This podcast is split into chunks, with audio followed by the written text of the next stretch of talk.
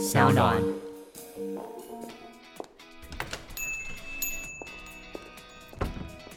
哎，你怎么在这里？这么巧，那不然一起喝一杯吧。Cheers！那些你不敢跟老板说的事，我们聊给你听。Hello，大家好，我是 Jack。Hello，大家好，我是 Katie。你在笑什么？没有，我想说你也太有活力了吧！我整个被你吓到。不是啊，我录 podcast 都很有活力啊。因为有点太有活力，太 power 了。对，我整个被你吓到。总之呢，我觉得有一个蛮冲突的一点了，嗯、就是我看了一下这集的提纲。你上一集在跟我聊苦逼创业家，然后这一集马上就直接聊一个题目叫人生胜利组。对，所以你这个是在做讽刺型节目。我们要做多元型题材，然后我们做时间都有 A、B 对照组嘛，哦，所以这种东西就很好聊啊。OK，那所以我是苦逼创业家嘛，你是人生胜利组？也不是，我觉得你可能是苦逼创业家加人生胜利组也有可能啊。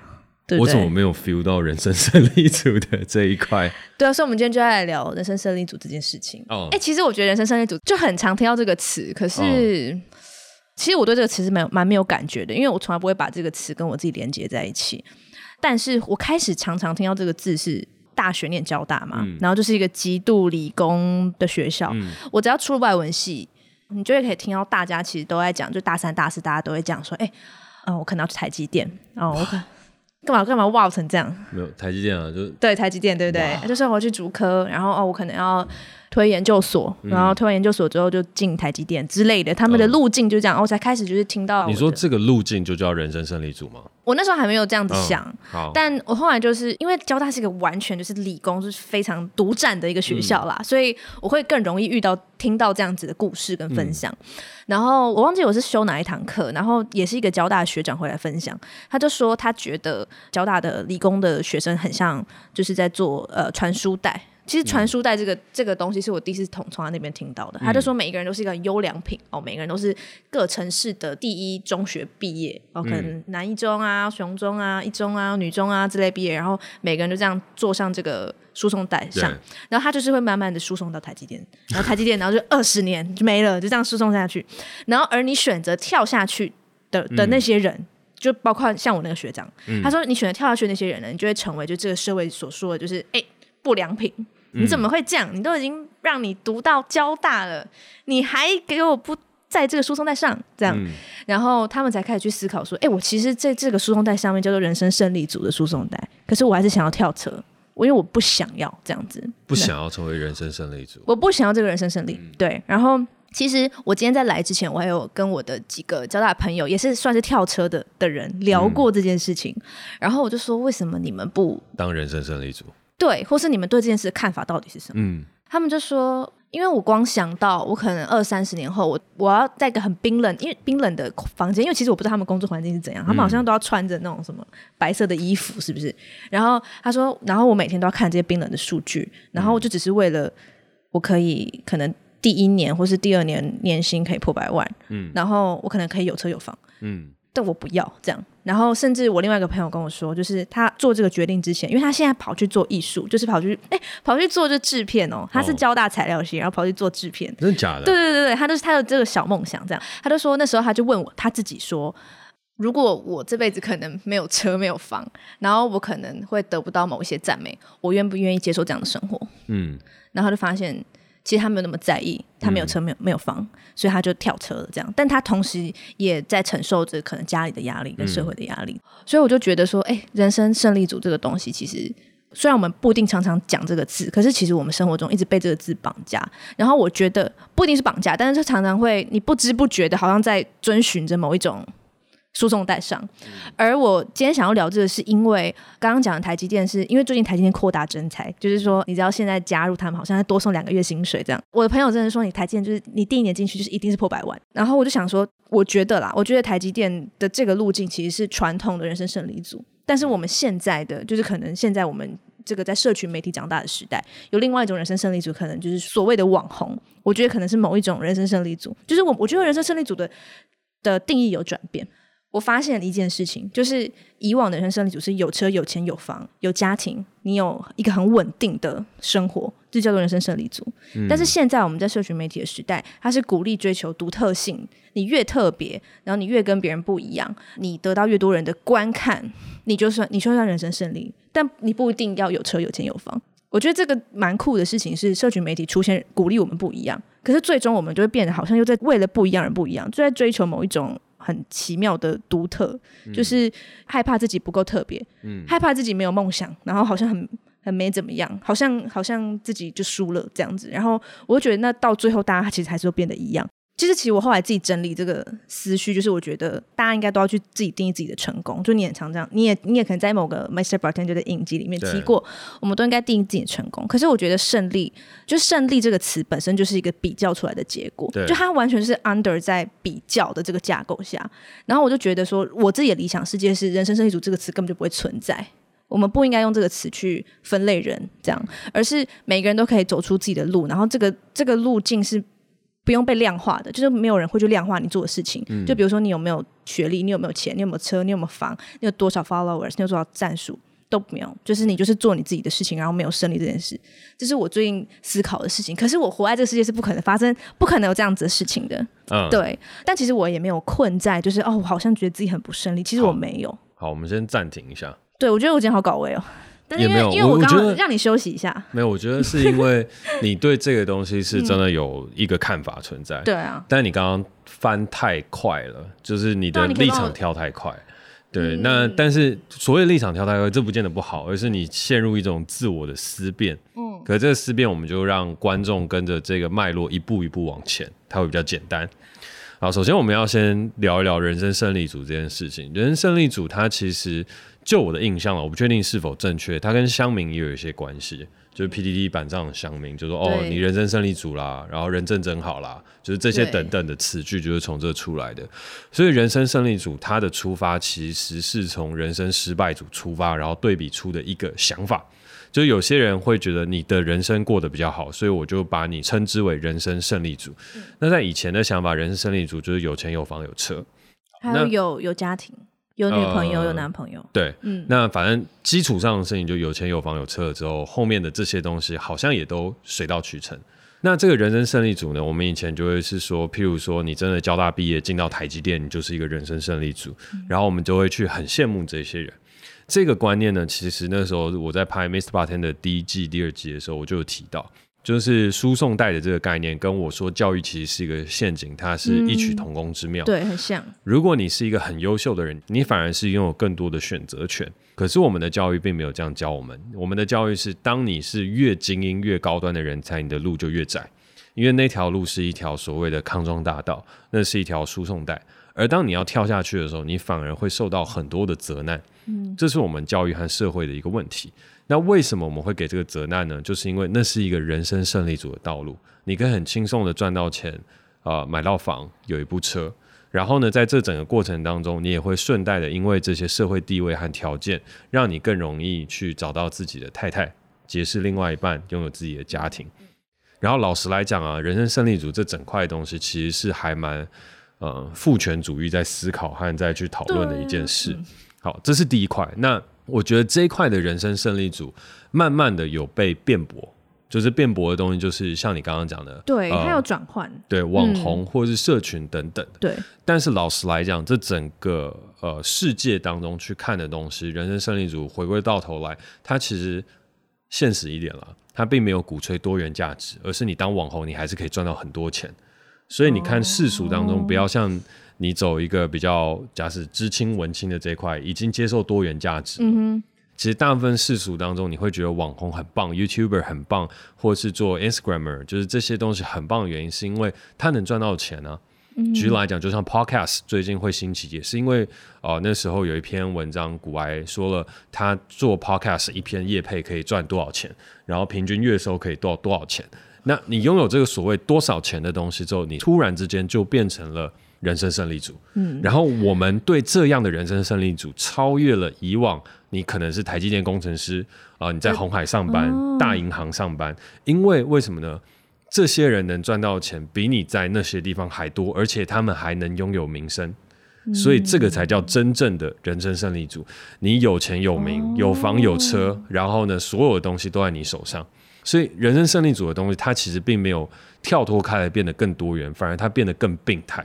我所看到的事情是，社群和网络和我们现在的这个社会对于人生胜利组的追求更大，那个欲望更加的不满足了。嗯、你以前就是有钱有房有车有个家庭稳定的生活、嗯、高薪就 OK，但没有，现在人生胜利组还要再多给你个标签，你要有自己的价值，你要有粉丝，你要 follower，你要有影响力，你要有梦想，然后你对，但是呢，拥有这些东西之后，你还是要有钱有房有车。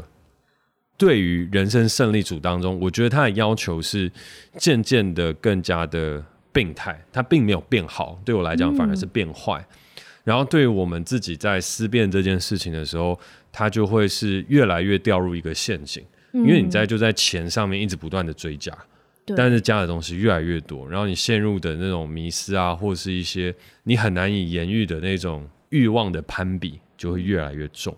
因为我我的结论也是，我发现我们后来在追求的还不是都是一样的东西，嗯、可是我没有发现它的终点就是钱。我没有把就是现在的社群兴起到他们追求的东西还是钱这件事情去跟人生胜利组做连接。可是你刚刚这样一讲，我就发现就是现在人生胜利组的条件非常严苛，而且我们比较的管道更多。嗯，但我自己都会觉得人生胜利组和很多乡民的用语，它是一种自卑的比较心态。虽然这个讲出来，可能我们这个节目就会被占一波。对，毕竟乡民是强悍的。呃，如果我觉得我觉得你需要被占，因为就是 Apple Podcast 的评分都在占我，所以我觉得你你需要被占。对，对，欢迎大家给我 没有啦，还是希望有那个五星吹捧，是吗？大家是这样说吗？五星吹捧，还是欢迎大家 一边骂我的时候，还是要留言五星，所以不一定要五星吹捧，但是可以五星骂我。对对对对对，但是这个是题外话。回过头来的东西就是，为什么我会说这些东西它有一程度的自卑心态在，就像是。从板上流出了很多很多东西，其实我对 PPT 的东西很好奇。嗯、我不是资深的乡民，但是我很多朋友都是。然后我会去逛，然后我会去看，然后去了解很多人的心态。那包含我也把一些东西拍成了影集当中的素材，譬如说你刚刚讲的台积电，哦、我的影集私事里面就有一个十万青年十万干，居居轮班救台湾。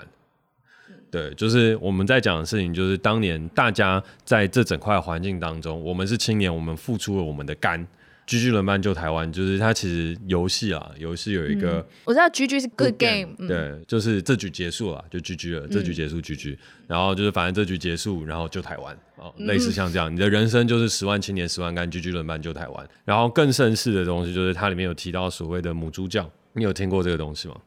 因为你知道我在交大其实是很常听到这些东西的，哦、对，交大很多 PTT 上面，对对，所以基本上母猪教就 是交大也算是就是起源一个阵营嘛，对对对对对，所以 其实那边的话，其实母猪教厌女的这批人，其实他们很常会使用的东西就是人生胜利组，就是为什么他会有厌女跟丑女文化呢？就是在这整块当中，我们都已经有钱有房有车了，但为什么我们还没有办法交到一个女朋友？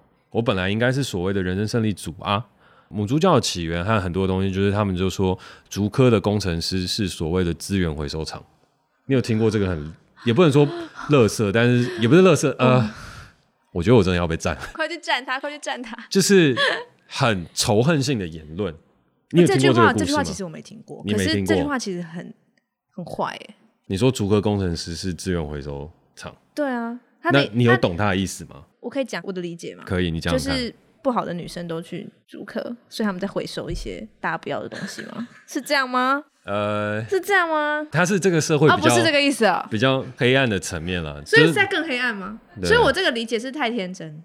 好，那个我们刚刚有一位现场听众见义勇为，有稍微解释一下，但因为怕收音不清楚，所以还是把这暗黑的现实透过明亮的嗓音跟 Katie 分享一下。所谓的资源回收的意思是，这个女生已经交过很多男朋友，然后指称更实际的意思就是她跟很多人发生了性关系，然后呢，接下来逐客的男生就捡了这样的女生，然后呢变成了妻子，然后到最后发现，干，我就是一个资源回收厂。是不是觉得黑暗到不行？嗯，我先给你一点时间沉淀一下，你有没有什么话想说？这是一个常态吗？这是一个常态吗？这是一个，这是真的有在发生这样的事吗？还是就只是一些比较厌世的工程师们，他们自己在 PTT 上取暖？我这边必须要先说的事情是，这真的对于某部分循规蹈矩、努力升学到最后的人，他们自己发生的经历，然后他们没有办法接受。哦，举个例子，举个例子，我以我自身作为例子，我们周边有很多的朋友，呃，现在都当了工程师，但指的不是他们有遇到类似的状况，而是我完全能懂那个心境，是因为从小到大他们都不谈恋爱，他们都很认真念书，基本上带有一点点微微小小的社交障碍，嗯，人也长得不错，功课也很好，人也是聪明的，可是就是没有花很多时间跟女生接触。上了大学之后，又因为在一群理工仔的环境下，跟着学长进校队打球啊，或者什么等等，然后呢，还是羞于跟女生接触。所以呢，在这整个过程当中，他们其实一直以来都渴望一个很棒的恋爱，然后走下去。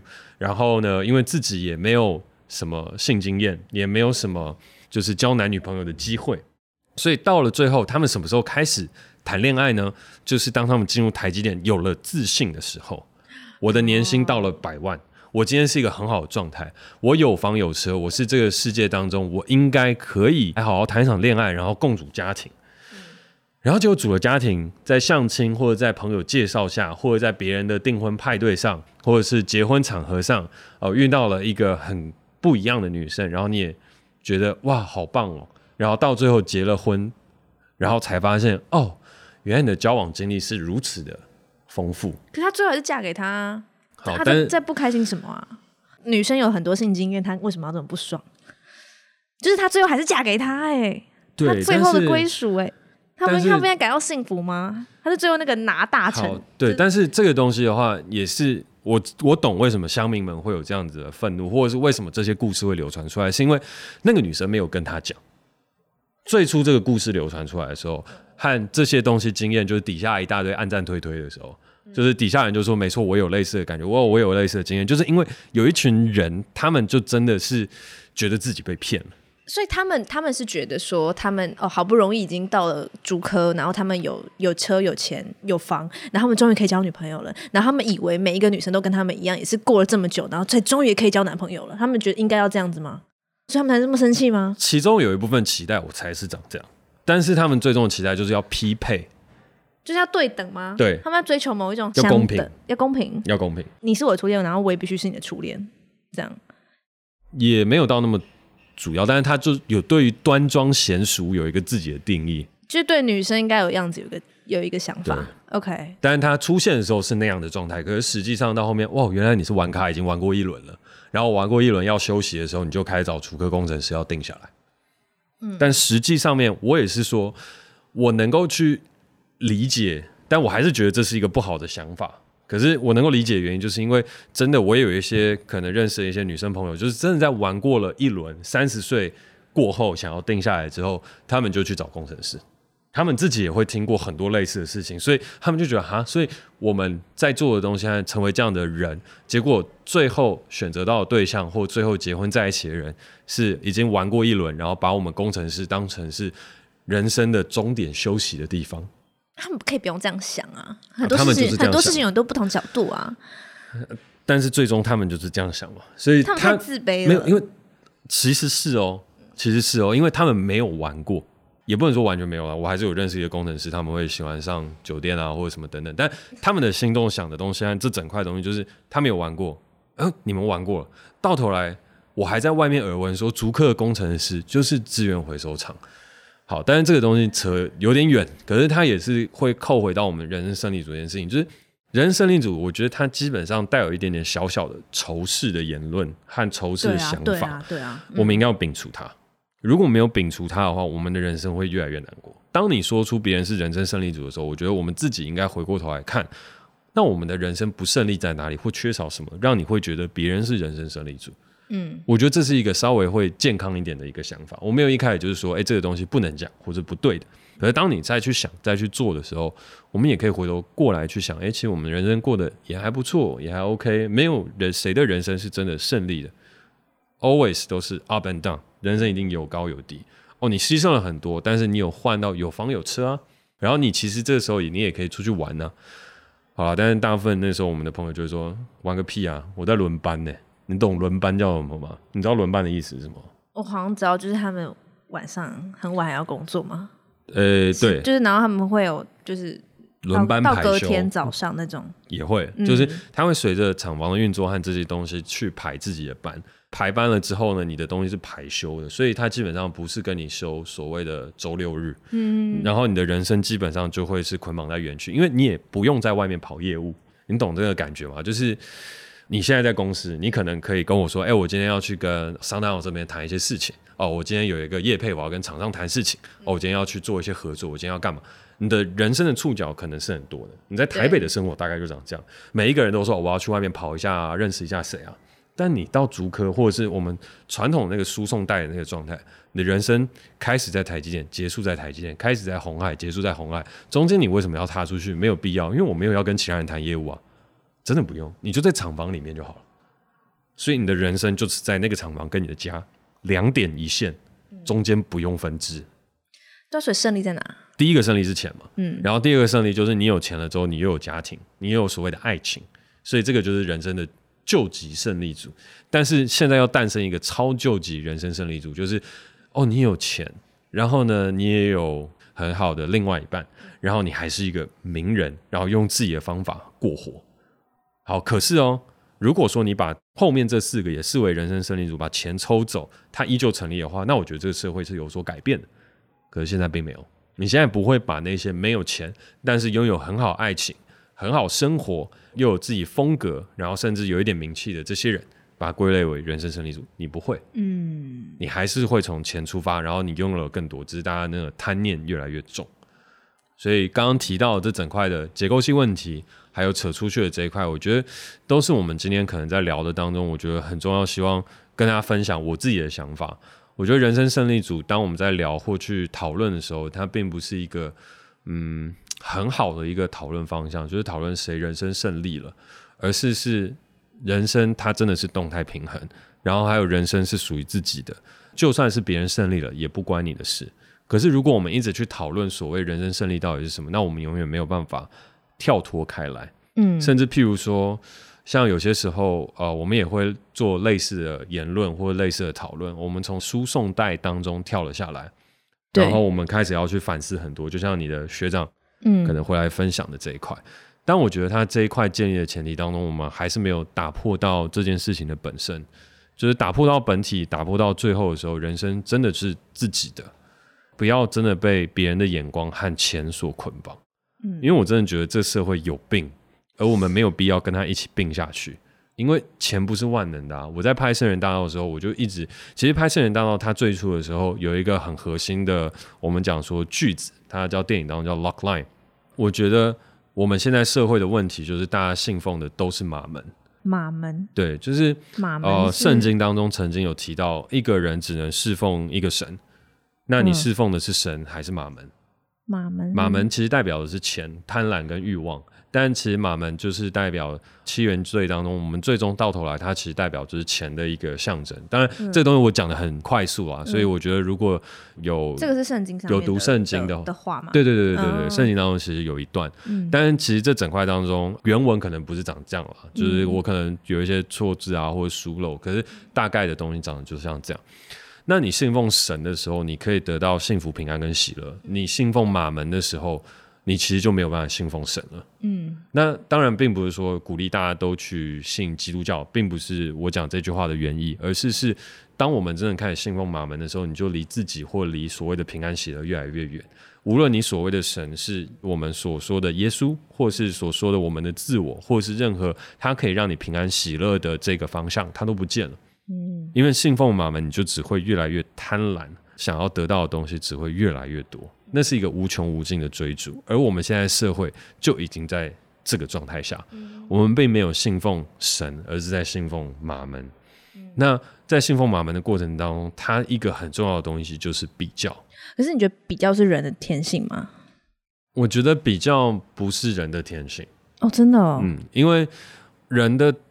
最初的这整块东西，它又回到了我们曾经有聊过的礼教，就是呃讲职场穿搭的那一集，我们有聊过礼。嗯、其实有很多东西都是人后天创造出来的，并非先天。嗯，我们先天有一些本能，我们先天会敬畏大自然，我们先天会肚子饿，我们先天会找自己喜欢的人，我们会有很多先天的东西。但后天当中的这些比较和这些东西，真的是后面才加诸上去的。而且这个后天的东西到最近越来越容易形成。举例来讲，我们这一集播出的时候已经过了中秋节，可是已经过了。我们中秋节要烤肉，其实就只是因为一个广告，“一家烤肉万家香”的这个广告，它约定俗成变成了一个习俗。真的是人类后面的社会，其实我们现在下了越来越多的约定俗成的暗示。光棍节要消费一一一一，这个你应该有感觉了吧？哦，这个我很有感觉。对啊，一五年前哪有一一一一？为什么一一一要花那么多钱？没有啊，就突然创造一个要消费的节庆。然后呢，为什么我们今天要成为网红？为什么要在意 follower？为什么要在意这些？而这些东西，所有东西，就是我们人类形成了一个完整的社会结构之后，开始比较和攀比。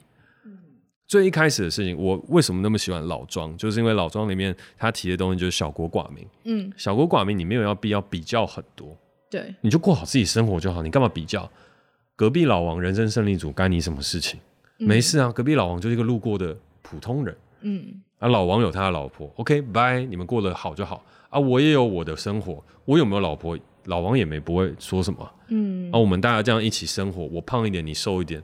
这其实没差，可是问题是现在发生什么事情？现在除了不是小国寡民之外，现在全世界变成地球村，社群媒体开始出来，所以所有人都开始比较。我要比你更有朋友，我要拍的比你更漂亮，我要说的言论比你更有内容，我所有东西都要比什么？所以这个比较真的是后天来的，而这个比较会随着我们的资讯不断的、不断的传递，会越来越深，然后越来越深之后变成两极化。所以，人生胜利组这一整块东西两极化，就是人生失败组。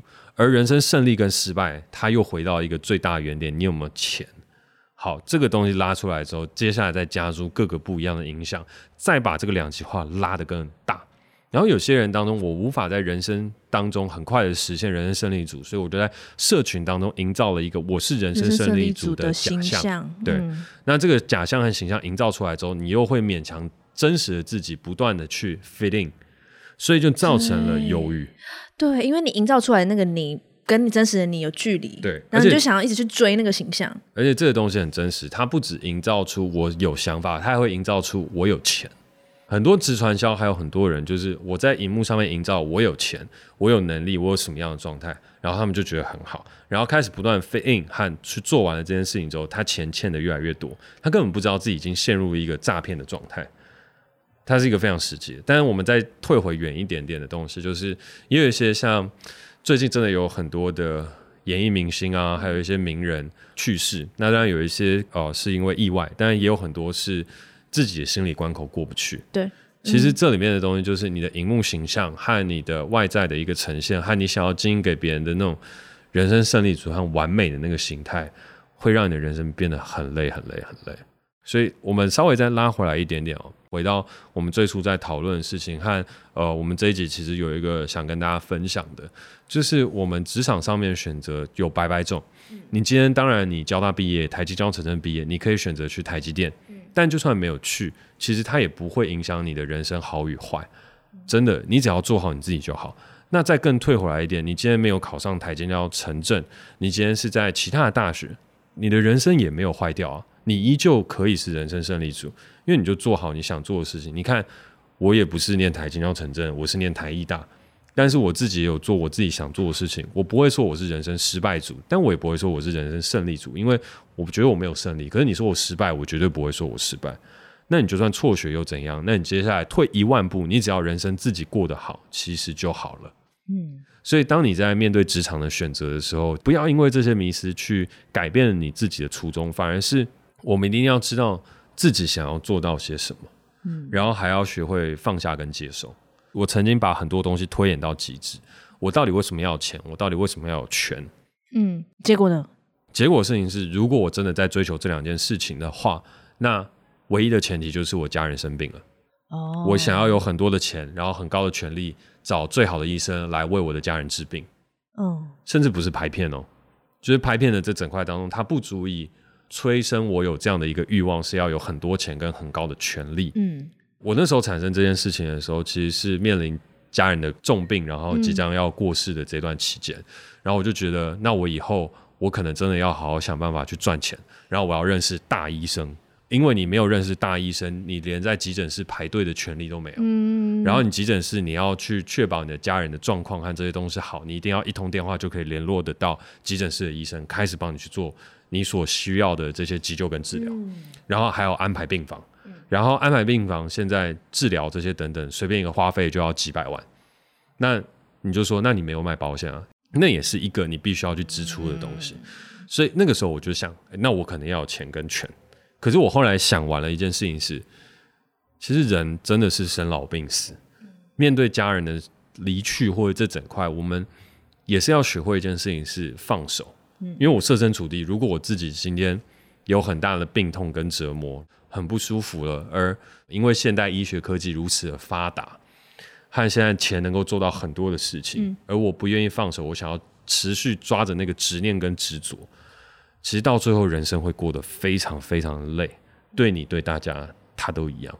嗯，所以我到后来，我稍稍放下，我不是说完全放下，我还是觉得，如果我家人生病了，我到最终，我希望我四十岁的时候，至少简单的病痛，我一定要能够 cover 的过去。嗯，这是我依旧有在想，但除此之外，我就没有想要去追求到说，我今天有好多好多钱，然后。如果有一个不治之症，我也可以投入很多的钱跟权力，然后来让这件事情起死回生。嗯，所以我觉得推到极致，我了解了钱跟权最终能做到的事情，其实就是那样。那其他的东西就没了。所以推回过头来，那我要的到底是什么？我要的就是，我希望我活得有价值。人生可以痛苦，可以累，但是它不能没有意义。嗯哼。所以推推推推推推到后面，就产生了《圣人大道》这部电影，反动前为出发。但是我所想要做的事情是，人生来是为行动的，就像火总是向上腾，石头总是向下落。人若没有行动，就等于他未曾存在过。嗯、而行动不需要伟大，它只需要有目的。你做这件事情，你有一个自己明确的目的，不是只为了赚钱。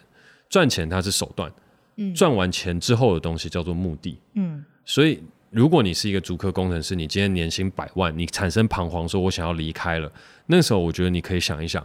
如果你赚钱是手段，你人生有更大的目的。譬如说，你想要去呃钓鱼；譬如说，你想要有一个很大的、很完美的一个生活，而赚钱是这个手段，它可以支撑你去做完这个完美的目的。你根本不用管那些流言蜚语，说什么“哎，你工程师出卖灵魂啊，十万青年十万干，聚聚轮班救台湾啊，工程师资源回收厂批发，什么都不用管，因为你的目的很明确。我想要让我的生活变得更好，我想要爽开车、住好房，然后呢，每天吃大餐。提升我的美学的品味，然后每天去看音乐会，哎，这是我的目的。嗯、其实这就很 OK。嗯，而你的行动是什么？你做出的行动就是你要让你的生活变得更好啊。嗯，很 OK 啊。那赚钱是一个手段。嗯，可是如果你今天产生了迷惑，然后你不知道你人生的目的是什么，嗯、然后你就只是说我想要再存一千万，可是你存了那一千万没有明确的目的的时候，那我就觉得你差不多可以辞职了。所以你觉得我们现在问题是大家都没有目的，然后我们因为社群媒体沦为一直不停的比较，然后在这个比较里面，我们就更不会去找自己的目的到底是什么？我觉得这边的话，它可以先拆两块，我们先把社群放第二块，那我们先聊目的和我们刚刚在聊这整块的事情。嗯就是你一定要先厘清目的，然后赚钱只是手段。我们要先把这个立场给站稳。你在选择工作或在职场面临很多东西，甚至人生的时候，你才能够有判断的准则跟依据。嗯，如果你一味的把所谓的赚第一桶金、赚一千万这些东西当成你的目的，哦、你的目的，那你的人生就迷失了，因为你就是在信奉马门。而你当你赚到一百万的时候，嗯、你想的事情不会是哦，赚到一百万我好开心，我要拿去花。你赚到一百万的时候，哎，好开心，我要再赚一百万。嗯，实际的状态就像这样，它就像是比较有趣的比喻。去医美，就我有一些去去做医美的朋友，他就做了一次之后，他就想再做第二次，再做第三次，再做第四次，嗯、因为对漂亮的追求是永无止境。但你变漂亮是为什么？哦、你有想过你变漂亮是为什么？你譬如说你变漂亮这件事情，我的目的就只是我上班的时候不要被笑，可能我脸上有一个胎记，嗯，那我要完成这件事情，嗯，然后你完成了，哎、欸，你上班没有被笑，你就觉得哎、欸，OK，这样就够了。可是，如果你做这件事的目的是你不知道你要的东西是什么，而是你单纯就是我要一直变美，一直变美，一直变美，我要变有钱，我要变有钱，我要变有钱。那所有东西你就是赚到一百万的时候，你就要变两百万，两百万你要变三百万，三百万之后你要变三千万，三千万之后你要变三百亿。那你赚到那么多钱的时候，你还是不知道你要干嘛。所以我觉得目的和手段这两件事情要分开，而赚钱永远都是手段，嗯，不能变目的。哦。好，我知道我刚刚讲的东西是目的跟手段要搞清楚，嗯，就是你要知道你的目的是什么，然后你手段可能有很多方法来达成你的目的。嗯、可是我觉得我们现在的生活很难找到目的，嗯、因为社群会让你找不到目的。我刚刚想讲的是这个，嗯，对，呃，我觉得社群找不到目的，它也的确就是我们刚刚聊的第二 part，嗯，因为社群它所带来的东西是比较，比较的东西其实很简单，我赢你我就爽了。社群的存在意义是，也不能说它存在意义是这样。社群本来一开始很温暖的，就是啊，我帮你找回了我们遗失的朋友，然后呢，我们可以跟呃很远地方的人联系，可以知道你最近在干嘛。但是不知不觉，它开始。大家可以自己去留意哦。你在滑手机、滑 Facebook、Instagram、TikTok 看这些东西的时候，你大概产生的东西大概就两件事情：看到不认识的人出现很有趣的影片，你会觉得很开心，那就是你脑袋飞开的，哦，好棒哦，得到一种满足。但第二块事情就是你开始滑到你朋友近况的时候，你下一次就会产生，哎，他的过不错，那我呢？你会开始去感觉到很多他跟你之间的事情，或是他现在的状态怎么样的东西。嗯、那这个东西你有意识的去察觉之后，你才会察觉到，不然的话都是下意识。他说：“哇，好棒哦！你看你自己的留言，哦，好棒哦，你真棒，好美哦，好棒哦，好帅哦，好漂亮哦。嗯”就这些等等相关的东西。那这个比较东西是一个，也是很容易成瘾的。嗯，那个成瘾东西就我只要看到美的东西，我就哦，我也要去拍一张，或我觉得我要拍的比你更好。或是我想要变成跟你一样，所有东西都有一个基准点的时候，你就开始不断的比较，不断的往上或往下。比较不是只会往上比哦，还会有往下比的事情。但是它会让人生变得很简单。但实际人生变得很简单吗？它它它会让你的人生变得很简单啊！你就不用思考那么多，你不用思考你的人生目的是什么，你就只要我今天比谁厉害，比谁厉害。对啊，然后我比你的按赞数多啊。我比你的那个小爱心数多啊，我比你的转推分享数多啊，嗯、或是我这一次拍的比你漂亮，或是我光看到你说你今天赚了一百万，我心里说，我赚一百零一万，我就觉得很开心。嗯，或者是你今天赚了一百万，但你没有朋友，哎，我觉得我很开心。就是他有一个所有东西都开始人与人之间那个比较基准点，在社群上面你很容易建立，无论你要从哪一个角度，嗯，他的心理暗示就是长这样。嗯，好，但回过头来，事情是人生很复杂的。你要开悟，你要有悟性，你要能够去体悟生老病死，你要去体悟这些事情，它很难啊！你学佛学到信仰这些什么等等，你要走很久很久。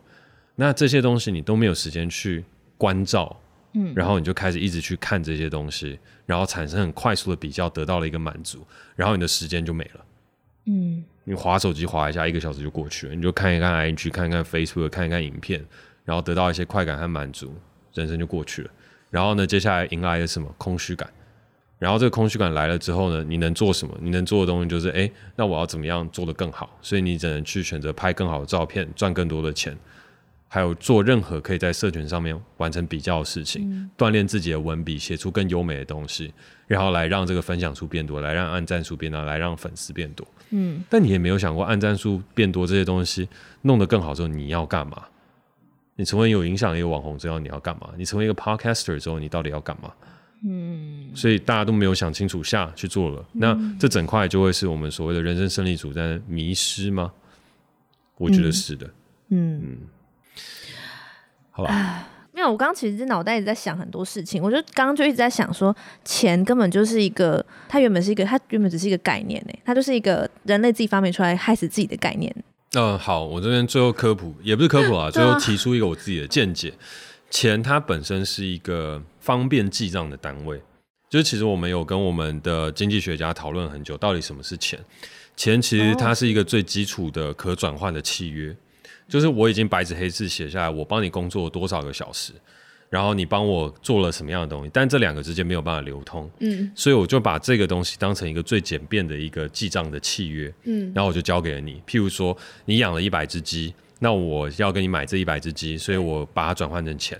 但这个东西你要对到我多少的羊，或多少的鱼，或多少的土地，以物易物的中间媒介，嗯，所以它记录你的所谓的劳动价值，或记录你的某一个东西，然后拿出来做交换，对。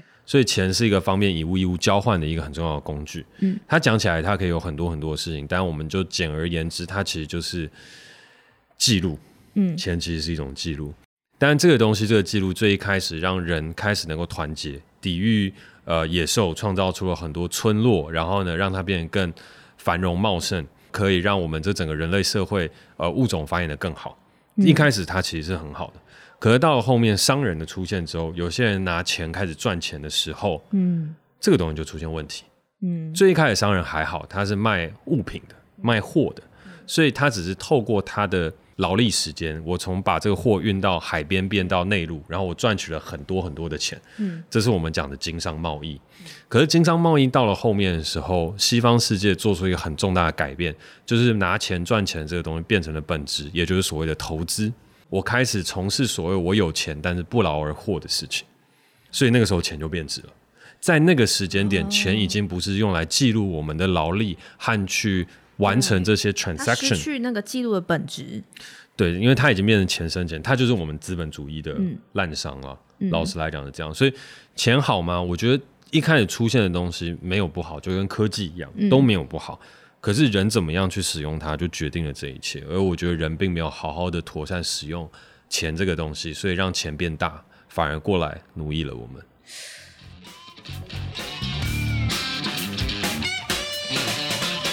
好，刚 Queena 想要问 Jack 说，就是刚 Jack 提到钱只是手段，不是目的。那在 Jack 要前往自己梦想的过程上，有没有哪个地方是对你来说，它是一个可能是休息的地方，或者是你你知道你现在只是暂时在这边停留，它可能是一个手段。然后，但是可能中间发生一些事，让你觉得你必须要赶快上路了。继续往你的目的前进，有没有这样子的一个过程可以分享？大概说明一下，就是我觉得我目前都还在赚钱当中，就是因为我觉得这社会是很现实的，就是你必须要懂这个社会的游戏规则，你才能够去真实的参与到这个游戏，然后在里面做出一些改变。但是这个东西它有两个路径，一个是体制内，一个是体制外。那有很多人是走体制外的，但是我比较像是走体制内的，所以我还在玩这个所谓的 money game 当中，就是所谓的金钱的游戏。那这个金钱游戏当中，它对我来说有一个很重要的准则，就是我不能迷失。所谓迷失的东西，就是我今天会因为赚钱而开心的时候，我自己就会觉得，嗯，那我是不是走错了些什么，或做错了什么样的决定？但我。绝对还是要为赚钱这件事情去努力，因为我觉得这个社会的改变很现实。呃，人不可能没有温饱，人不可能不谈钱，因为这是社会大的趋势。你不可能用一己之力去改变这一切。所以在这整块当中，老实来说，我都还在这一整块的手段当中在挣扎。我还没有做出一个很漂亮的赚钱的手段。但这个东西有一个很有趣的事，就是我。并不会说为了这个东西而不择手段，不择手段意思，我有很多赚钱的方式，我也可以赚快钱，我也可以去拿到很多很多的钱，就是用一些没那么正当，没有犯法，但是没那么正当。举例来讲，像那时候电影《圣人大盗》在做募资的时候，那时候算是区块链募资的尾声，那个尾声的意思就是你还有办法去圈到一笔钱。那那个时候圈到一笔钱的时候，就有人开给我一个 deal。就是因为我手上有像志伟哥啊，然后这些电影的 project，这些很多的明星的资源，所以其实它变成包装起来之后，它可以募资个四五亿元的项目。然后他又跟我说：“哎，你要不要去做这个事情？你要不要募资到这笔钱？”我说：“可以。”那你要抽多少？他就说：“我要抽一半，就是我募资了四亿元，我要拿走两亿，剩下两亿给你。”那对我来讲，哎，那听起来好像也还不错啊。你还是有两亿元，但事实上这个游戏不是长这样。你募资了四亿元的时候，你就要承诺还给别人八亿元，所以你就募一募资到两亿元，然后准备跑路。可是你会获得这个钱，然后跑路了之后，你基本上也没有什么太大的风险，你不会被告，你就是跑路而已。然后你可以拿这两亿元当中去博你的电影啊，去做一些什么样的事情等等。但我不会去做，因为对我来说，我没有办法去不择手段的去拿到钱。因为我有一个很大的使命跟目的在后面，所以那时候我讲的东西就是，我就不拿了这笔钱，也包含有很多创投或者是一些策略性的投资人，他们拿钱给我的时候，我也说我可能没有办法拿你这笔钱，因为钱对我来讲它是一个手段，而并非最终目的。而我因为你的手段失去了我的目的，我就不是我了。所以虽然说我还在很努力的在赚钱跟钱搏斗当中，但我也有我的格调，我的格调就是我拿。对脾气的钱，我拿大家可以往共同目的往前走的钱，那那个是我的重点。那我期待的事情就是十年后我不用再为钱这件事情烦恼，然后我可以很认真的有很好的方法来去运作我想要达成的目的。一杰想要问导演说，就是你有没有曾经在这个道路迷失过，然后或是身边有没有朋友迷失过，然后也想要问我说，就是我来 SELF 工作之后对人生胜利的想象。嗯、我可以先讲。对，就其实我我自己觉得我很不物质，自认为啦，就是就其实我没有什么欲望，嗯，我就是我觉得我没有什么物质的欲望，所以我一直对钱这个东西就是就是我会觉得说。不一定要有车有房吧，就是我真的是这样很天真的这样想对，我就觉得就是就是我会觉得说这个不是一个规则这样，然后对我来说我的想象就是我想象我二十八岁或怎么样都是想象一些很精神上面的事情，就是我可能正在就是做我真的很喜欢做的事情，然后我就是在发光，就是那种物理上大家都看我在发光，就我不仅保养得很好哦，然后还在做就是自己很喜欢做的事情，然后我完全不会幻想我我有没有对有没有一桶金，我根本就我其实我没有很 care，但我有时候觉得这样其实不是很好。就其实我也没有想过我到底人生胜不胜利这件事情，就至少我人生胜利都不会跟钱有关。我就是觉得说我一定要就是活出自己啊，我一定要做我喜欢做的事情，我一定不能就是去一个高薪的地方，然后做一个很不爱的事情，我在出卖我自己的灵魂。所以我的想象就是会这样。所以其实嗯，大概是这样，好无聊哦。不会啊，我觉得就是率性而活也是一种观念啊，没有什么东西是。不对的，你只要觉得自己这样 OK，其实就 OK。嗯，但回到刚刚在问我的这个问题，就是因为其实刚刚他有聊到是说，哎，觉得我好像也没有迷失过，都很坚定的在走。但老实来讲，并不是这样，就是人真的都会迷失，然后也都会有彷徨的时候，我也有。举例来说，就像是最一开始拿不到补助案。资金烧到谷底，然后恨这个社会。那时候被叫过去参加一个研讨会，然后研讨会的过程当中，大家就问我说：“你为什么不好好去大陆发展就好？”然后在台湾这边就是一直在那边哭爹喊娘，然后呛别人，就是拿太多资源。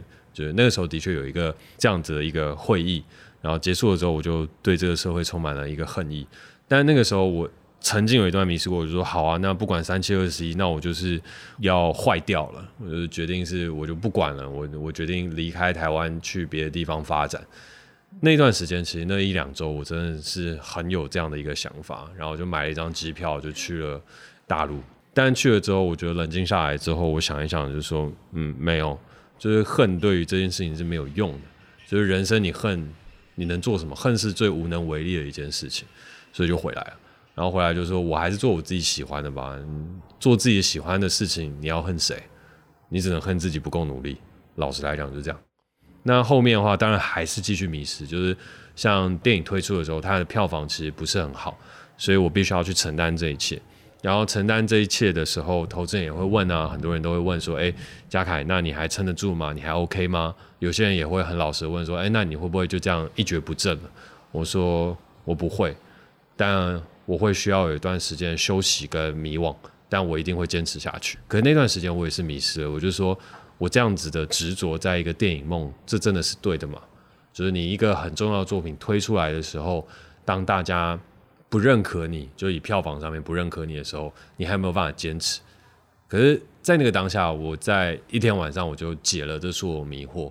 呃，我在走金马的红毯走完了，然后坐到那个位置上。原来这是金马奖吗？那真的是我想要的吗？好像走完了，那不是。结果坐在那边的时候，看了一连串的表演，然后最最最动人的一幕就是金马金钟，他都有一个怀念逝世艺人和逝世的工作者的这个段落。